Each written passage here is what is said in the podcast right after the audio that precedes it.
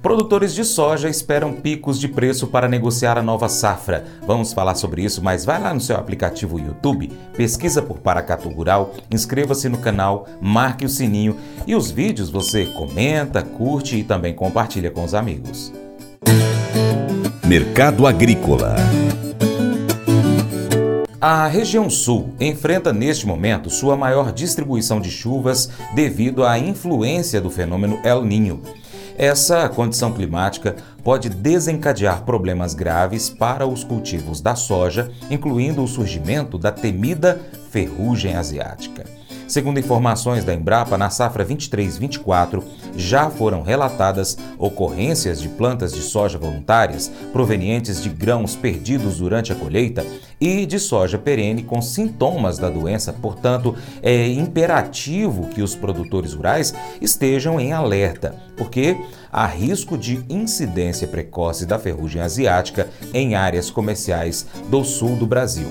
A pesquisadora Cláudia Godoy, da Embrapa Soja, adverte que o excesso de chuvas no início da safra pode levar a problemas como o tombamento e a morte de plântulas, especialmente em solos com baixa drenagem na região sul.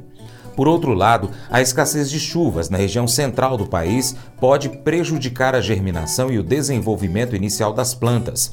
É crucial lembrar que os esporos deste fungo podem se espalhar facilmente pelo vento. Portanto, ao identificar a presença da doença na região, é essencial iniciar o controle preventivamente ou nos primeiros sinais. O monitoramento constante e a ação rápida são fundamentais para garantir um controle eficaz. A demora nas aplicações pode aumentar as chances de insucesso no controle. Além disso, Cláudia Godoy salienta que em semeaduras tardias, a severidade da doença tende a aumentar devido ao maior número de esporos do fungo no ar. As informações são do portal AgroLink. O consultor Vlamir Brandalize faz um balanço sobre os principais acontecimentos envolvendo o mercado da soja. Nos Estados Unidos, os produtores já trabalham na reta final da colheita, atentos ao clima, já que o período é de nevascas no país. Aqui no Brasil, sojicultores esperam pelos momentos de pico de preço para o grão para avançar nos negócios, envolvendo a safra velha e a safra nova. Começamos o comentário de hoje com a situação da safra americana. Safra americana na reta final de colheita aí da soja. Tivemos nevascas aí na semana, mas é uma nevasca uh, esporádica. Já passou a neve aí no, em Iowa, Illinois, na parte dos estados do norte dos Estados Unidos. E produtores de olho no clima, quer colher rápido, indicativos que a colheita americana nesse momento esteja perto de 90% da safra. O ano passado era 90% e a média é 83%. Está adiantada a colheita. O estado de Iowa já com 97% da soja colhida, Illinois 93% colhido. Reta final de colheita da safra americana. Aqui no Brasil seguimos com o plantio, provavelmente provavelmente perto de de 50% plantado agora nesse final de semana e atrasado, né? Já deveria estar acima de 60% e alguns anos aí estaríamos com 65% plantado nesse momento. As negociações da safra de soja no Brasil ainda temos um bom volume da safra velha, mais ou menos 34 milhões de toneladas. No ano passado os negócios tinham andado melhor ou mais rápido, né? E aí já tinha uns 19 milhões só para negociar, agora temos 34 que devem entrar é, negociando em janeiro e fevereiro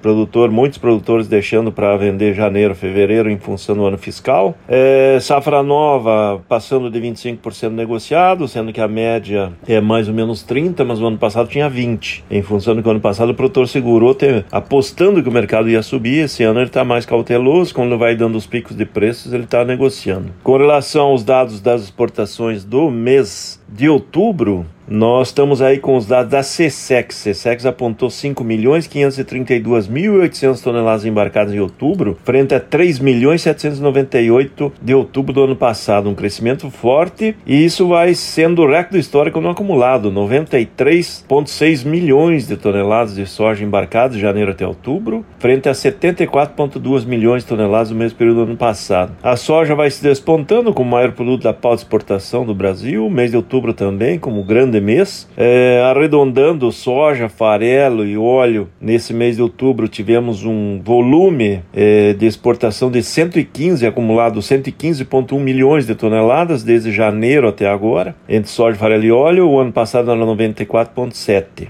Faturamento na exportação no mês de outubro do setor da soja. Soja com 2 bilhões 893, o, o farelo quase 1 bilhão, o, o óleo pouco mais de 111 milhões de dólar. O acumulado dá para arredondar para 4 bilhões de dólares no complexo soja em outubro, ou um pouco mais de 20 bilhões de reais aí a soja, farelo e óleo trouxe é, em divisas para o mercado brasileiro para dar uma animada na economia. Falando da economia, o Banco Central divulgou a nova Selic, a taxa caiu 0,5%. E agora a taxa de juros Selic 12,25 era 12,75, caindo praticamente apoiado aí pela inflação acomodada, né? A economia brasileira acomodada e juros recuando. Mesmo assim são juros altos, né? Se a gente olhar perante o mercado global.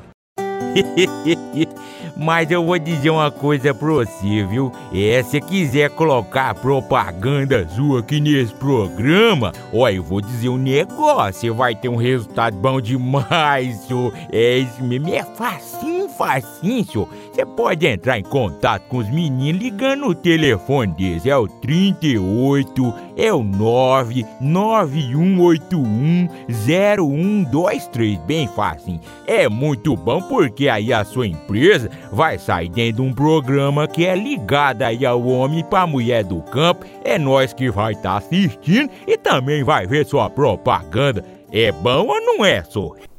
Barbatana amigável. Uma bióloga marinha nadava perto das ilhas Cook, no Pacífico Sul, quando uma baleia jubarte de quase duas toneladas apareceu de repente e a colocou debaixo da barbatana. A bióloga pensou que a sua vida teria terminado ali, mas depois de nadar lentamente em círculos, a baleia deixou ir. Foi então que ela viu um tubarão-tigre saindo daquela área. A bióloga acredita que a baleia protegeu, mantendo-a longe do perigo. Nesse mundo cheio de perigo, nós somos chamados a cuidar uns dos outros. Mas você pode se perguntar assim: devo realmente ser responsável por outra pessoa? Ou, nas palavras de Caim na Bíblia, sou responsável por meu irmão? Conforme escrito em Gênesis capítulo 4, verso 9.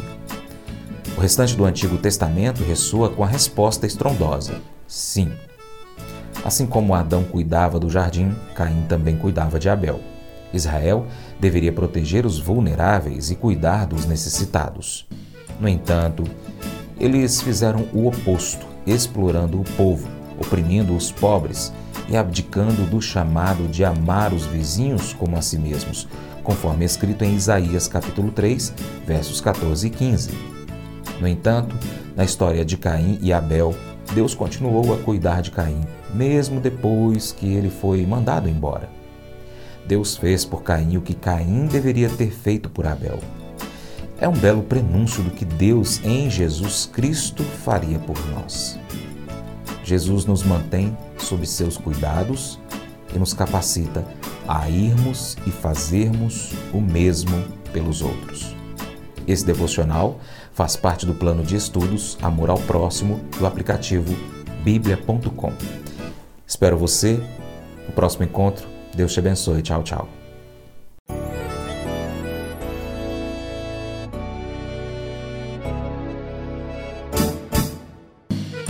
Acordo de manhã para prosear no mundo do campo, as notícias escutar.